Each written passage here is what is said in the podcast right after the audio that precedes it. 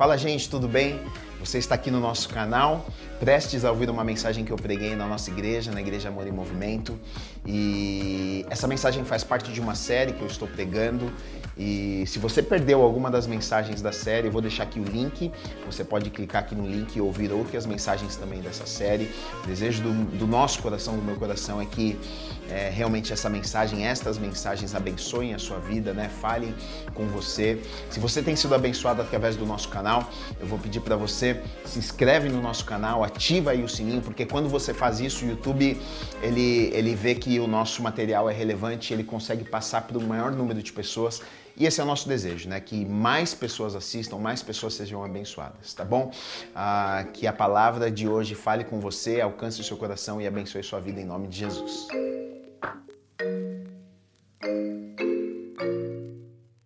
Amém? Amém. Glória a Deus. Bom, vamos lá. Hoje eu continuo na série que eu tenho pregado aos domingos. Uh, eu estou pregando uma série de mensagens e o título que eu dei para essa série chama Para Pessoas Comuns. Para Pessoas Comuns. E eu estou falando sobre os doze discípulos, os doze apóstolos, os doze homens que andaram com Jesus. Né?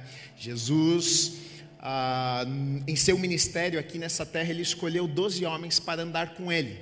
Durante os três anos e pouco que Jesus cumpriu o ministério antes dele ter morrido, antes de ter ressuscitado, ele escolhe doze homens para caminhar com ele de perto, né?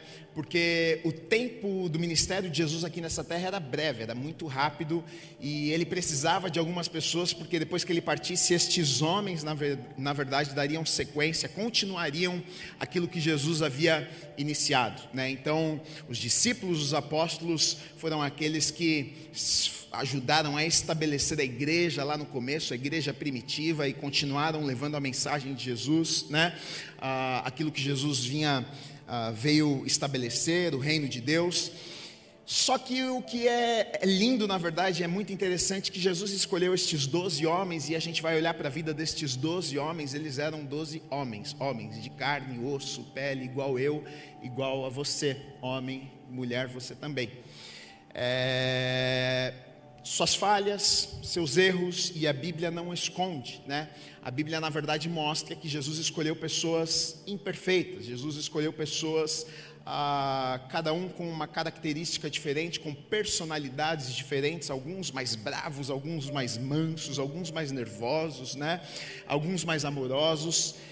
E Jesus escolheu eles para andar com eles e aqueles homens tão normais, aqueles homens tão comuns, aqueles homens tão falhos fizeram a diferença, fizeram parte ah, de algo extraordinário. Né? E se Jesus escolheu aqueles doze homens, que quando nós olhamos para a vida deles, homens tão falhos e que fizeram a diferença de forma tão maravilhosa, por que é que ele não me escolheria? Por que é que ele não te escolheria também? Então, na verdade, quando nós olhamos para a vida destes homens, eu me eu fico feliz, né? Porque muitas vezes quando muitas vezes a gente se olha no espelho, a gente pensa, puxa, é, eu não sou tão bom assim, puxa, eu sou tão falho, puxa, eu já errei tantas vezes, será que Deus pode fazer alguma coisa na minha vida ou através da minha vida? Porque olha o que já aconteceu até aqui, olha os meus erros, olha o meu passado, olha a minha história, mas quando eu olho para a vida de homens como estes aqui, eu tenho uma esperança de que se Deus fez na vida deles, Ele pode fazer na minha e Ele pode fazer na sua também. É sobre isso que nós estamos falando nestas semanas aqui. E hoje eu quero falar sobre, eu tenho falado sobre um homem a cada semana, mas hoje eu vou falar sobre três juntos. Eu vou falar hoje sobre Tiago, filho de Alfeu, Simão, o Zelote e Judas Tadeu. Eu vou falar sobre estes três homens hoje e, na verdade, é a penúltima mensagem ah, desta série, porque semana que vem eu prego a última mensagem, que é Judas Iscariotes, aquele que traiu Jesus. Ah, antes de nós começarmos, vamos orar, agradecer a Deus. Se eu puder, feche os seus olhos. Pai, obrigado pela tua palavra, obrigado por esse momento que nós estamos aqui reunidos na tua presença. Te agradeço pela vida de cada pessoa que está aqui. Eu sei que não foi por acaso que nós viemos aqui, eu sei que cada pessoa que chegou aqui neste lugar, nesta manhã, ah, já estava no coração do Senhor. Eu sei que o Senhor tem algo preparado para as nossas vidas nessa manhã. Eu sei que o Senhor quer falar conosco nessa manhã. Então nós abrimos os nossos corações, nós abrimos os nossos ouvidos para te ouvirmos, para recebermos aquilo que o Senhor tem preparado para nós. Que a tua vontade seja feita neste lugar, nas nossas vidas, em nome do Senhor Jesus Cristo. Amém. Podemos aplaudir o Senhor Jesus? A palavra de Deus é maravilhosa. Amém. Então hoje eu quero falar sobre estes três homens, e o primeiro deles, Tiago, filho de Alfeu, né? e também chamado de Tiago o Menor, tá? Porque dentre os doze homens que andaram com Jesus tem mais um Tiago também, como nós já falamos antes, né? Eu já preguei sobre ele. Tiago, filho de Zebedeu, que era chamado Tiago o Maior, e esse aqui Tiago, filho de Alfeu, chamado Tiago o Menor. Agora, o menor nós não sabemos o porquê que ele foi chamado de Tiago o Menor. Não sabemos se é porque ele era pequenininho ou não sabemos também se o menor, simplesmente talvez pelo fato ah, de sua influência, talvez porque a gente sabe que o outro Tiago, chamado de maior, ele era alguém de influência, ele era de uma família proeminente, a, a sua família tinha um sobrenome importante, né? ele era alguém que a família dele ela era relevante naquele tempo, então talvez por isso tenha, tenha um chamado ali dentre os discípulos, este é o maior, este é o menor, não sei, ah, nós não sabemos. Né? Na verdade, a Bíblia ah, não fala nada a respeito deste nosso amigo aqui, do Tiago. O único lugar que a gente encontra, na verdade, citando o nome de Tiago, na verdade, é quando fala a lista dos doze, né? quando vai falar o nome dos discípulos, o nome dos apóstolos nos evangelhos, aí cita o nome desse Tiago aqui. Ah, e tem um lugar também em Marcos, no capítulo 15, versículo 40, que fala quem era a mãe dele, que diz o seguinte: estavam também ali algumas mulheres observando de longe, entre elas Maria Madalena, Maria, mãe de Tiago, aí diz assim, o menor, e de José e Salomé. Então nós sabemos quem era o pai, quem era a mãe ah, dele. Sabemos que ele era o filho de Maria e sabemos que ele era o filho ah, de Alfeu. Mas não tem algum texto na Bíblia que fale qualquer coisa a respeito desse cara aqui. E aí eu fiquei vasculhando e fiquei procurando e falei, eu preciso encontrar alguma coisa para ensinar sobre o Tiaguinho. E aí a gente vai até em livros de historiadores e dá uma olhada o que um falou, o que o outro falou, e muito pouca coisa se sabe sobre este homem. homem. E também, é, na verdade, estes três têm isto aqui em comum entre eles, né? Ah, Simão, o Zelote, também, da mesma forma que Tiago não é citado, da mesma forma que a gente não vê passagens falando a respeito dele, a gente não vê Tiago operando nenhum milagre, a gente não vê Tiago fazendo grandes coisas, na verdade, não fala nada sobre Tiago, da mesma forma, Simão, o Zelote, também a gente não vai ver a Bíblia falando nada sobre ele. A única coisa que a gente sabe é o seu nome, né? Simão, chamado também de Zelote, e por conta de ser chamado Zelote, a, a gente pode chegar à conclusão de que ele talvez tenha se, é, feito parte de um partido político que na época chamavam os zelotes, né? Então, talvez antes de ele ter sido um discípulo, talvez antes dele ter sido um apóstolo de Jesus, de ter sido convidado por Jesus para andar com Jesus, para seguir Jesus, ele fez parte de um político, fez parte de um partido político, os zelotes que eram extremamente zelosos, né? Eles se precisassem iam para a guerra, eles se precisassem lutavam por uma causa, morriam morriam por uma causa, né? Mas na verdade também a Bíblia não fala nada a respeito desse homem aqui. A gente não encontra um texto onde ah, ele, ele, ele fala alguma coisa para que a gente consiga pelo menos conhecer um pouco do temperamento, como alguns outros que a gente viu, né? Às vezes através de uma fala, através de uma resposta, a gente consegue ver um pouquinho. Ah, esse cara ele era assim. Olha esse temperamento. Esse era o jeito dele. Esse aqui era mais bravo. Esse era mais manso. Esse era mais amoroso. Mas Tiago Simão a gente não encontra nada, da mesma forma Judas também se fala muito pouco a respeito de Judas. Na verdade, Judas tem uma passagem que lá em João, no Evangelho de João, que vai falar alguma coisinha que ele falou, né? Ah, agora, Judas, quando a gente fala de Judas, muitas pessoas se confundem. Esse Judas aqui que eu estou falando hoje não é o Judas, o traidor, né? Esse Judas é Judas, filho de Tiago, ou então Judas Tadeu. Tem alguns lugares, alguns evangelhos que vai falar que ele era o Judas Tadeu, ou só Judas, uh, não era o Judas Iscariotes. É até engraçado porque nome é um negócio engraçado como marca, né? Uh, quando a gente fala Judas, o que é que você pensa? O traidor. Tanto que a gente até brinca, né? Ah, o Judas ali. O que, que a gente está querendo dizer? É o traidor, esse aí é pilantra, né? É, então, quando a gente já fala esse nome, a gente já pensa, pô, esse cara aqui era, era ruim. Mas não, esse aqui não foi o traidor, esse aqui não foi aquele né, que traiu Jesus e quem entregou Jesus. Ah, em Mateus 10, 3 diz assim: Felipe, Bartolomeu, Tomé e Mateus, o publicano, Tiago, filho de Alfeu, e Tadeu. Esse Tadeu aqui é Judas, né, chamado também de Tadeu. E a única passagem que vai falar alguma coisa sobre ele está lá em João 14, 21 e 22, que diz assim: Aquele que tem os meus mandamentos e os guarda, esse é o que me ama. Jesus falando com os discípulos. E aquele que me ama será amado por meu Pai, e eu também o amarei e me manifestarei a ele. Disse-lhe Judas, não o Iscariotes. Aqui é esse Judas que nós estamos falando. De onde procede, Senhor?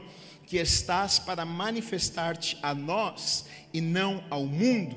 Então, na verdade, aqui destes três, este é o único texto que a gente encontra destes três homens aqui, um que deu uma palavra, que falou alguma coisa, né? E aí, eu e você, a gente pode pensar no seguinte: bom, então ah, se a gente não encontra nenhum relato na Bíblia destes homens, se eles não falaram nada, né, se eles não tiveram a palavra, se os autores dos evangelhos, eles não escreveram alguma coisa sobre eles, é porque talvez eles não tenham tido nenhuma importância, talvez eles não foram relevantes, talvez eles não fizeram nada de muito bom, talvez eles não fizeram nada que tenha sido significativo para que estivesse na Bíblia, e eu não acredito acredito nisso, porque pensa numa coisa: Jesus ah, tinha 12 homens, ele podia ter escolhido quem ele quisesse escolher, mas ele escolhe, ele escolhe 12 homens para mudar a história da humanidade, será que ele escolheria 12 homens que não faria diferença na vida de ninguém? Será que ele escolheria 12 homens que não marcaria a vida de ninguém? Não, com certeza estes homens aqui fizeram a diferença, com certeza estes homens abençoaram a vida de muitas pessoas, com certeza estes homens fizeram coisas extraordinárias, mas nós não conhecemos, nós não sabemos porque não estão ah, nas escrituras, não tem uma passagem que fala, Tiago foi lá e curou aquele, fez isso isso e fez aquilo. E, e, e, eu e você podemos julgar da seguinte forma, porque nós, o ser humano, é assim: a gente julga por aquilo que a gente vê, a gente julga por aquilo que os nossos olhos podem ver. Então nós lemos na Bíblia e a gente não conseguiu encontrar nada a respeito destes três, a gente já logo pensa: puxa, Pedro foi bem melhor, né? Pedro curou umas pessoas aí. Depois a gente vê lá em Atos, né? Ah, ah, teve outros discípulos que fizeram muito mais coisas, foram melhor do que outros, mas na verdade é o seguinte: ah, o que eu chego à conclusão não é isso, o que eu chego à conclusão é que Deus vê de forma diferente da forma que nós enxergamos. Eu não penso que aqueles homens não foram importantes, eles foram importantes, senão Jesus não teria os escolhido. Deus, Jesus escolheu 12 homens para andar com ele durante três anos, para que depois estabelecesse o reino, para que pregasse o evangelho, para que começasse a igreja, para que levasse a boa nova para todo canto no mundo. Então, com certeza, estes homens fizeram coisas extraordinárias, né? Agora, Deus ele vê como eu e você não vemos. O ser humano a gente julga por aquilo que os nossos olhos veem, e Deus muitas vezes não. Eu e você a gente vai olhar para o que a pessoa construiu. Se ela fez, se o nome dela está lá, se ela é importante, se ela tem poder, a gente pensa, puxa, essa pessoa é uma pessoa muito importante, mas aos olhos de Deus nem sempre é assim. Puxa, se o nome dela está aqui, então para Deus ela foi importante. Não, para Deus, aos olhos de Deus, as coisas não funcionam assim. Para nós, para mim para você é assim, né? O ser humano é assim. O ser humano ele quer o nome dele lá. O ser humano ele quer a pedra dele lá. Ele quer, ele quer que o nome dele apareça. Ele quer estar em evidência, né? Ah, eu sou importante. O que eu faço faço é importante, o que eu faço é relevante, né? Eu quero ser reconhecido, ah, mas ninguém vai dar, ninguém vai comentar, ninguém vai mencionar o que eu fiz, como é que pode? Eu, eu andei com Jesus, eu fiz muitas coisas com eu fui o cara que estive ao lado com Jesus. Aí você vai escrever a Bíblia e não vai citar as coisas que eu fiz. Como é que pode uma coisa dessa? O ser humano é assim, mas Deus não é assim. Uma história que eu gosto muito na Bíblia que nos prova, me prova e te prova que Deus não enxerga, Deus não vê como o homem vê, é a história de Davi, né? Quando Davi, ele foi ungido rei de Israel. O profeta, Deus dá uma ordem ao profeta Samuel e diz: "Olha, você vai até a casa de Jessé e você vai ungir o próximo rei de Israel".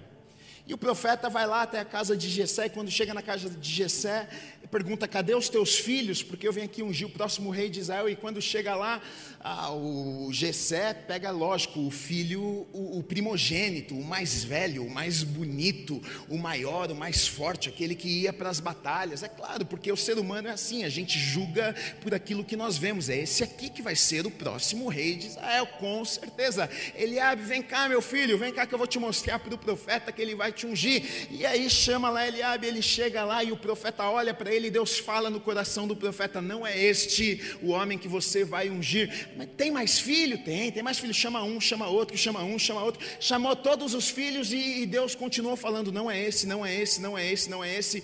E acabou os filhos. E aí o, o, o profeta falou assim: Mas me diga uma coisa, não tem mais nenhum filho? Aí Jessé, o pai de Davi, diz: Olha, tem mais um, ele está lá no campo, cuidando lá das, do pasto, cuidando das minhas ovelhas. Então manda chamar o garoto, manda chamar o menino, é o mais novo, né? É. E aí foram lá buscar o menino. E aí quando Davi entra, pequeno, entra lá dentro de casa, aquele que o menos importante, aquele que fazia o que era menos significativo aos olhos de todos os irmãos e daquela família. Os irmãos não, os irmãos estavam na casa com o pai. Ele não, ele estava lá no pasto, ele estava cuidando das ovelhas do seu pai. Mas quando ele entra na casa e o profeta vê Davi, Deus fala no coração e diz: Pode derramar o óleo, pode derramar o azeite sobre a cabeça dele, porque está aí o próximo rei de Israel. Você vai ungí-lo como o próximo rei de Israel. Sabe por quê? Porque Deus não vê como o homem vê. A gente olha e a gente pensa: ah, não, é, a, gente, a gente julga o exterior, a gente olha para a posição, a gente olha para a conta no banco, a gente pensa: ah, ah, essa pessoa é boa porque ela conquistou isso, ela fez isso, ela fez aquilo, mas Deus, ele não olha para estas coisas. Deus, ele olha para o meu coração, ele olha para o teu coração. Muitas vezes nós estamos apegados, a gente pensa que Deus está Ele está olhando como eu e como você, a gente olha, e a gente está aqui nessa história se sentindo como esses três, e a gente está indignado com Deus e está bravo pensando: puxa Deus, mas eu fiz tanta coisa e o meu nome não foi colocado lá, eu fiz tanta coisa legal e eu não recebi um reconhecimento, eu fiz tanta coisa boa e o Senhor não me abençoou, o Senhor não me prosperou, o Senhor não fez coisas extraordinárias na minha vida, e a gente fica indignado, só que o que a gente não compreende é que Deus não vê como eu e você vemos aquilo que muitas vezes a gente pensa que é bom, para Deus não. Aquilo que muitas vezes a gente pensa que é importante, aos olhos de Deus, Deus está falando: não, isso aqui para mim não importa. Enquanto muitas vezes as pessoas se matam, talvez para que tivesse um nome ali, para Deus Ele estava dizendo: não tem problema que o nome não vai estar tá ali, não tem problema que a história não vai ser contada, eu sei o que eles fizeram eu sei o que aconteceu, não, não tem problema se não contar. Mas o ser humano não, a gente quer que conta. Ah, eu fiz, ninguém viu, eu quero ser reconhecido, eu quero que as pessoas me vejam. Né? A gente dá, mas a gente dá e conta para todo mundo que deu, porque a gente é muito bonzinho. O ser humano é assim. A gente quer ser reconhecido, a gente, a gente gosta disso. E eu vejo que, na verdade, o que acontece é que muitas vezes o grande problema, eu acho que parte de um princípio, eu acho que muitas vezes o que acontece é que isso geralmente acontece com pessoas que não sabem quem são e não sabem o propósito do qual elas estão aqui nessa terra.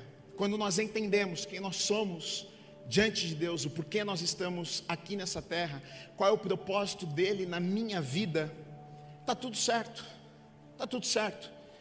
Porque eu faço o que eu faço não é para que as pessoas me reconheçam. Eu faço o que eu faço porque é a vontade de Deus para a minha vida. Se me reconhecerem, amém. Se não me reconhecerem, amém também. Se me pagarem bem, amém. Se não me pagarem bem, amém também. Se colocarem meu nome lá em cima, amém. Se não colocarem, amém também. Por quê? Porque o que eu faço é para Deus, eu não estou fazendo para ninguém.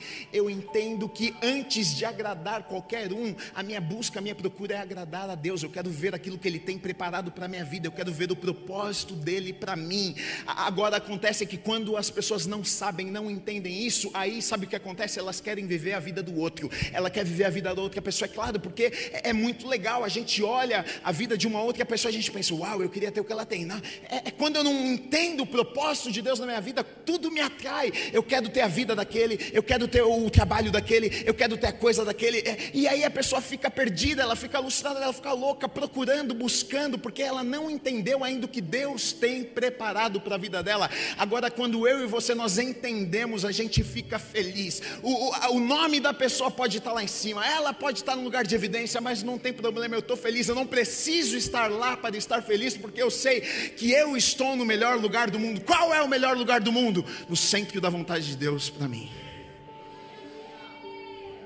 Bom. Algumas coisas que eu e você precisamos entender para evitar isso. Eu acho que tem tudo a ver com identidade, tem tudo a ver com entendermos quem nós somos, entender que somos amados, entendermos que somos importantes para Deus a sensação, acho que algumas vezes é que olhamos para a vida de algumas pessoas e pensamos, acho que Deus gosta mais de uns do que de outros. Acho que Deus favorece mais uns do que outros. Acho que Deus ama mais uns do que outros. Acho que Deus tem os filhos preferidos, hein, Gui? Porque Jesus amado, a minha vida, olha a vida daquele outro irmão. Não é possível uma coisa dessa, mas na palavra de Deus não existe isso. A gente não vê isso, né? Por exemplo, olha só, Gênesis 1, 27 vai dizer o seguinte: Criou Deus, pois o homem à sua imagem, a imagem de Deus o criou, homem e mulher, os criou eu e você, homem e mulher, todos fomos criados à imagem e semelhança de Deus. Parou para pensar nisso? Você é a imagem e semelhança, semelhança do Criador do universo. Você já devia estar muito feliz com isso. Ah, mas eu sou feio. Você é a imagem e semelhança do Criador do universo.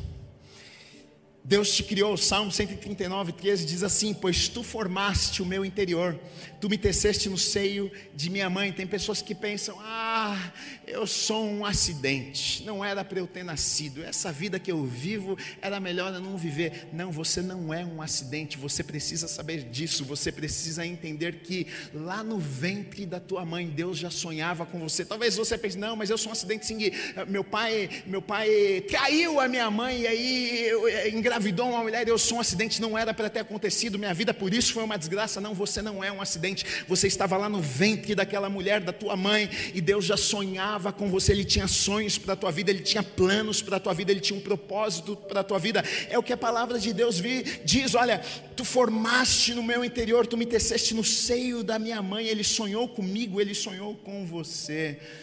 Ele se importa comigo e ele se importa com você. Mateus 10, 29 a 31 diz assim: Não se vendem dois pardais por um asse, e nenhum deles cairá em terra sem o consentimento do vosso Pai.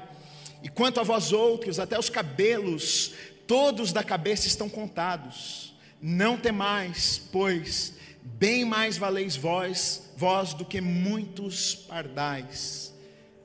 Nós servimos a um Deus que até os fios de cabelo na nossa cabeça quando caem, Ele conhece, Ele sabe, Ele se importa comigo e com você. E às vezes a gente está olhando para um lado e está olhando para o outro e, pensando, Deus se esqueceu de mim, Deus gosta mais daquele, porque a gente olha e a gente pensa, ah, pelo fato de uma pessoa estar lá, é, é, ela é mais importante do que eu, o que ela faz é mais importante do que eu faço, Deus ama mais ela do que me ama. Não, não, não, não tem nada a ver com isso. Você imagina se todo mundo fosse igual? Você imagina se todo mundo fizesse a mesma coisa? Deus tem algo específico para cada um de nós. Não queira viver a vida da outra pessoa, não queira ter o que a outra a pessoa tem, entenda que Deus tem algo preparado para você. Você faz parte do povo exclusivo de Deus, é o que diz lá em 1 Pedro 2,9: Vós, porém, sois raça eleita, sacerdócio real, nação santa, povo de propriedade exclusiva de Deus, a fim de proclamar as virtudes daquele que vos chamou das trevas para a sua maravilhosa luz. Né? Lá em João 1,12 diz assim: Mas a todos os que receberam, deu-lhes o poder de serem chamados, serem feitos filhos de Deus aos que creem em seu nome. Então, olha só, a partir do momento que eu e você, a gente gente olha, a gente acredita, a gente reconhece o Senhor como o Senhor das nossas vidas, recebe Ele no nosso coração, a Bíblia está dizendo que a partir desse momento eu e você somos chamados de filho, de filha, a gente passa a fazer parte dessa família de Deus. Eu sou filho, você é filha de Deus, você tem ideia do que é isso? Você é filho, você é filha do Criador do mundo. E aí você está ah, chorando, chateado, porque aquele, porque isso, porque. Você é filho, você é filha. Agora, como é que eu sei que eu sou valioso, que eu sou valiosa aos olhos de Deus? João 3,16, tão conhecido, porque Deus amou o mundo de tal maneira que Ele entregou o seu único filho, para que todo aquele que nele crê não pereça, mas tenha a vida eterna. Por amor, Ele entregou o seu único filho. Quem é que faz isso? Então, quer dizer, Ele não te ama? Ele fez isso por amor. Ele entregou o, o, bem mais precioso que ele tinha. Sabe por quê? Porque ele me amou, porque ele te amou. Ele falou assim: Eu te amo tanto que vou entregar o meu maior bem para te alcançar, para alcançar o teu coração. Porque o pecado, a Bíblia nos diz que o pecado faz separação, o pecado nos separou de Deus. Deus nos ama tanto que Ele me queria e Ele te queria tanto que Ele falou assim: eu, eu, eu preciso me relacionar com os meus filhos. E aí ele envia Jesus, Jesus morre numa cruz por mim e por você, para que hoje a gente pudesse se relacionar com Deus. O preço foi muito alto. 1 Coríntios 6, 20 diz assim: Porque fostes comprados por preço muito alto. E aí você está se sentindo, ah, mas eu não sou importante. Foi pago um preço por você que dinheiro nenhum no mundo poderia pagar. Uma vida foi entregue numa cruz por você. Não tem dinheiro, não, alguém podia chegar e falar assim: não, eu vou pagar tanto pela minha salvação. Não, não, você não conseguia comprar, ninguém consegue comprar a salvação. Um preço altíssimo, impagável. Foi, você foi comprado por um preço que você não conseguiria pagar. Um amor incomparável. Romanos 8,32 diz assim: aquele que não poupou o seu próprio filho, antes por todos nós o entregou porventura não nos dará graciosamente com Ele todas as coisas? Então, olha só, a gente olha para essa história, a gente olha, a gente olha para a vida destes discípulos, a gente olha para a vida destes doze homens aqui, e tem alguns que se destacam. Tem alguns que a gente olha e fala assim: caramba, Pedro era aquele cara que ele era para frente, ele falava, ele, era, ele, ele, tinha um instinto de líder, ele, ele não precisava nem pedir, ele, ele, ele já estava falando, ele já estava fazendo, ele estava à frente, mas aí a gente encontra dentro, dentro deste grupo aqui, três homens que talvez por causa da sua personalidade, talvez por conta do seu jeito, não sei, mas eles não são citados, talvez até porque no tempo que estavam com Jesus ali, não tiveram nem chance, porque quando iam fazer alguma coisa, Pedro já ia e fazia na frente, é, o jeitinho deles ali mais tímido, mais quietinho, né? Talvez tenha sido isso, mas depois que Jesus partiu, eles foram e cumpriram aquilo que Jesus, né, havia colocado sobre a vida deles, não sei, mas o que nós sabemos é, olha, Jesus escolheu aqueles doze homens para andar com ele para fazer a diferença e mudar a humanidade. Ah, e, e se Jesus escolheu aqueles homens, eu e você precisamos entender uma coisa: olha, Jesus escolheu aquele que falava muito, Jesus escolheu aquele que era quietinho, Jesus escolheu o mais bravo, como nós olhamos os filhos do trovão, Jesus escolheu o mais tímido, e Jesus me escolhe, te escolhe também. Muitas vezes nós olhamos e pensamos: puxa, como eu queria ser né, como um Pedro, como eu queria ter a posição daquela pessoa, como eu queria queria conquistar aquela coisa, como eu queria chegar naquele lugar. E na verdade, muitas vezes a gente corre, corre, corre, corre, corre contra o vento, porque a gente não entende aquilo que Deus tem preparado para as nossas vidas. Mas quando a gente entende o lugar de Deus para nós, a gente passa a se sentir realizado, a gente passa a se sentir feliz, independente. Independente. Dependente. Se a posição é alta, se é baixa se ganha muito, se ganha pouco. Se vão colocar teu nome, se não vão colocar teu nome. Sabe por quê? Deixa eu te dizer uma coisa. A alegria não está nestas coisas. Dinheiro é bom? É lógico que é bom, todo mundo quer ganhar. Se não fosse, quem ganha rasgava e jogava fora. Nem é bobo. É bom. Mas que as, que as felicidades? Não. Senão, rico não ficava triste nem com depressão. E tomava remédio para depressão. Agora, a gente muitas vezes imagina, a gente olha e pensa assim: não, é, se eu tivesse a vida daquele, se eu fizesse aquilo, aí eu seria completo, aí eu seria feliz. Mas na verdade, as pessoas aí, o que elas acontecem? Elas correm loucamente, elas fazem porque ela quer ter a vida daquele, ela quer conquistar a posição daquele, ela quer chegar no lugar daquele, ela quer, não, eu, pastor, eu queria pegar num púlpito assim, rapaz, é legal, eu queria estar num púlpito. E aí elas fazem, elas buscam, buscam, e aí ela chega à conclusão, sabe do que? Ela chegou lá, mas ela chegou lá e ela continua não sendo feliz feliz. Ela tem dinheiro, ela tem coisa, o nome dela está lá, mas ela deita na cama à noite e não consegue estar com seu coração feliz e contente, sabe? Porque a única coisa que nos traz alegria verdadeira é estarmos no centro da vontade de Deus. Quando você está fazendo aquilo que Deus te chamou para fazer, querido, pode ser muito, pode ser no pouco. O seu nome tá, pode, estar aparecendo, pode não estar aparecendo, mas você está feliz. Por que, que você acha que está cheio de maluco missionário que está lá na África dando a vida e está feliz da vida? Você acha que está confortável? Não está confortável, mas existe uma alegria em ter a certeza de que se está no centro da vontade de Deus, e quando se está no centro da vontade de Deus, não tem dinheiro no mundo que paga, não tem coisa que paga, quando sabemos que estamos fazendo aquilo que Deus nos chamou para fazermos. Acabou. Acabou.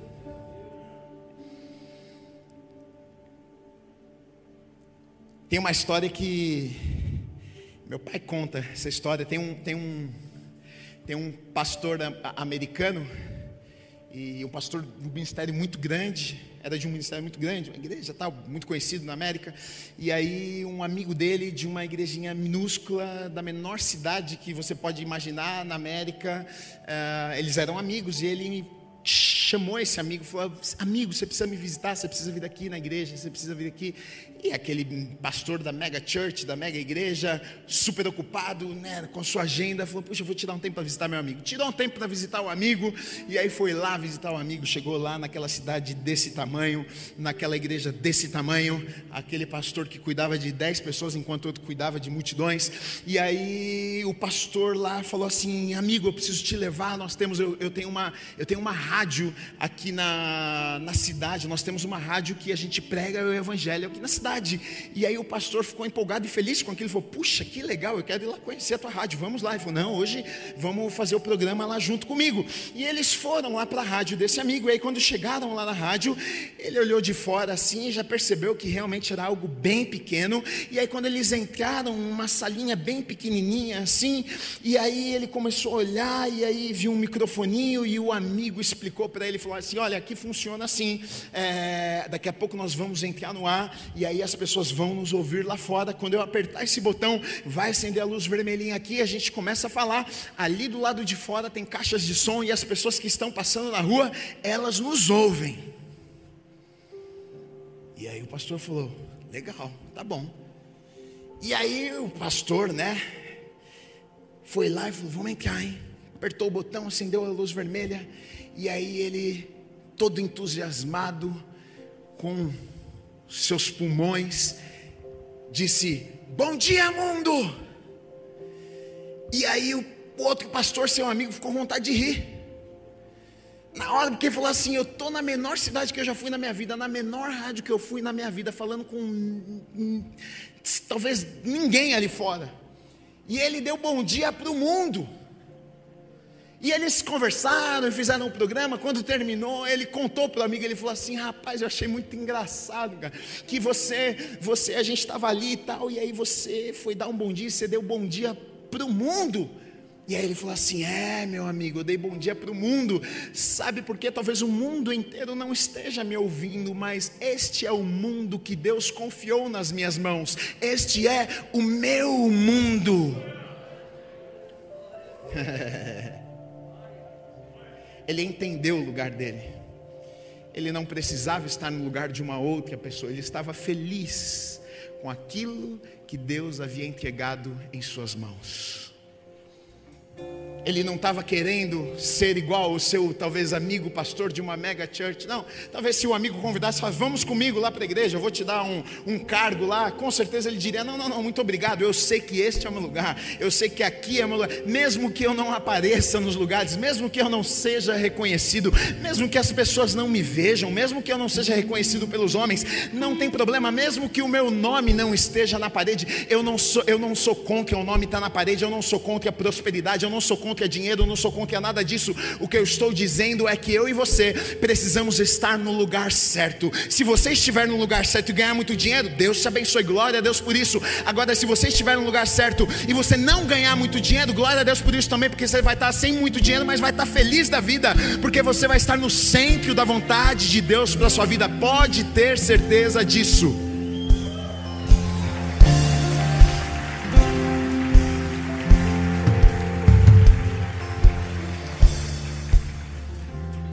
Em Hebreus, no capítulo 11, a, a gente chama de né, a galeria dos homens da fé. A galeria, a, a, em Hebreus 11, nos conta a história de grandes homens de Deus, né, na Bíblia, homens de fé, fala de Moisés, fala de Abraão, fala de Rabi, e fala, cita muitos nomes de pessoas que fizeram coisas grandiosas e maravilhosas. E aí você lá, lê lá em Hebreus 11 e fala: Uau, a galeria da fé, hein? aqui só tem gente grande, mas lá em Hebreus, no capítulo 11, dos versículos 30 e 33, sai para lá, inimigo, está me perseguindo.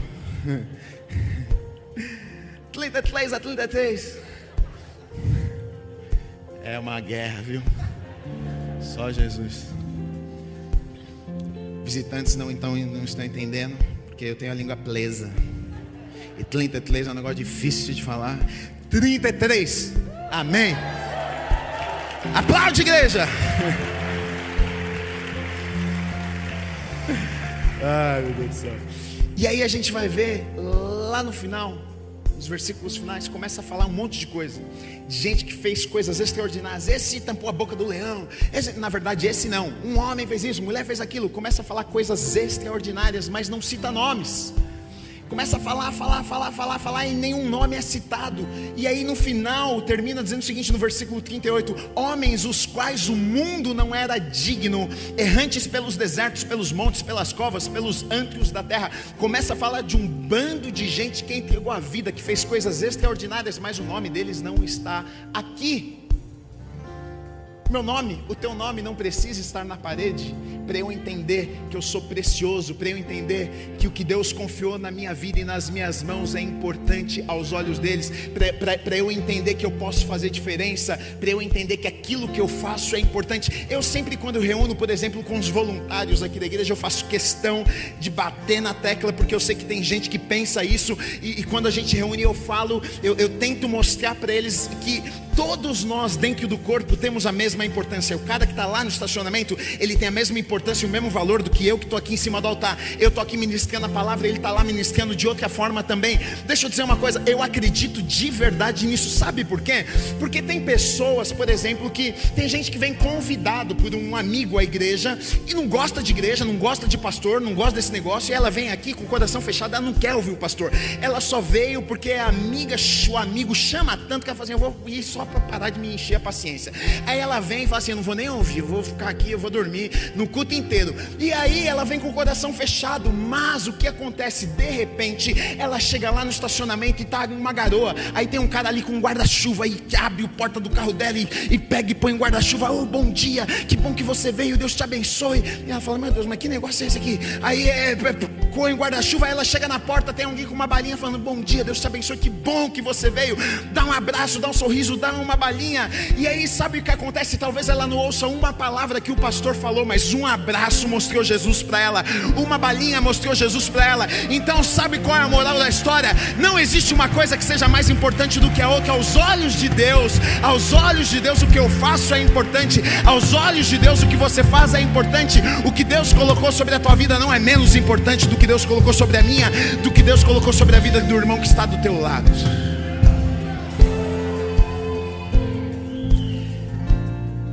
Mas eu não sou reconhecido, não tem problema. Um dia você será. A Bíblia fala sobre galardão. Já ouviu falar isso? É um prêmiozinho que a gente vai receber quando chegar lá na glória. Nosso presentinho do Papai do Céu. E esse prêmio, ele não tem nada a ver com que se eu fiz coisas grandes aqui na terra. Olha, muito bom, hein, Gui? Você foi pastor de uma igreja muito grande. Seu galardão vai ser bem grandão. Esse aqui era pastor de uma igreja de 10 pessoas, o galardão dele é pequenininho. Não. Galardão tem a ver com fidelidade. Se eu sou fiel naquilo que Deus me chamou para fazer, eu posso ser pastor de uma igreja gigante e não ser fiel àquilo que Deus me chamou para fazer. E tem alguém que está lá no meio do mato, cuidando de uma pessoa, sendo fiel. Deus chamou aquela pessoa para estar tá lá e ela está sendo fiel lá. O galardão dessa pessoa com certeza vai ser maior do que esse que está com um monte de gente, mas não está sendo fiel a Deus.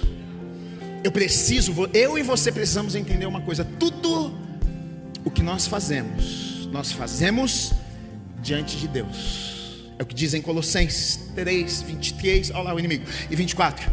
Diz assim: Tudo quanto fizerdes, fazei-o de todo coração, como para o Senhor e não para homens, cientes de que recebereis do Senhor a recompensa da herança. A Cristo o Senhor é que estais servindo. A minha recompensa, eu não preciso, querido muito bom a gente receber elogio. Gui, palavra abençoada. Gui, a minha recompensa, sua recompensa, não vem dos homens. Tudo que nós fazemos, nós fazemos diante de Deus. Saiba de uma coisa, saiba de uma coisa, esteja certo. Isso foi uma coisa que eu aprendi de pequeno. Meu pai me falou e me ensinou a vida inteira: Gui, faça diante de Deus. Talvez algumas pessoas ah, ah, em algum momento vão mentir, vão caluniar, vão inventar. Não tem problema, faça diante de Deus. Seja correto aos olhos de Deus, seja íntegro diante de Deus, porque Deus vai te abençoar. Porque Deus vê todas as coisas. O homem, a mulher não vê todas as coisas. Alguém pode contar mentira, falar, mas Deus está em todos os lugares e Ele vê todas as coisas. E Ele vai se encarregar de abençoar a tua vida. Ele vai se encarregar de favorecer você ele vai se encarregar de cuidar de cada detalhe da sua vida. Então, tudo que eu faço, eu faço diante de Deus. Eu não faço para homens, eu não faço para que os homens olhem para mim e me aplaudam e digam assim: muito bem. Eu faço para que Deus olhe para mim e diga: muito bem, filho bom, filho fiel. Eu te chamei, você entendeu qual é o chamado, o propósito que eu tenho na tua vida. Você está cumprindo, é isso aí. Vai lá, continua, porque você está sendo fiel. E aí, deixa eu te dizer uma coisa: quando nós estamos no centro da vontade de Deus, fazendo aquilo que Ele nos chamou para fazermos é inevitável. A bênção de Deus corre atrás da minha vida e da tua vida. O favor de Deus vem sobre nós. Sabe o que é favor? Favor é aquele negócio assim: você chega no lugar, a pessoa olha para você e fala assim: Não sei porque gostei de você. Favor de Deus que está sobre a tua vida. Favor de Deus abre portas, escancara portas. As pessoas olham para você e falam assim: Eu gostei de você. Eu quero fazer negócio com você. O favor de Deus, a bênção de Deus vai cair sobre a tua vida se você estiver no centro da vontade de Deus. Se você recebe essa palavra celebre e aplauda o Senhor Jesus.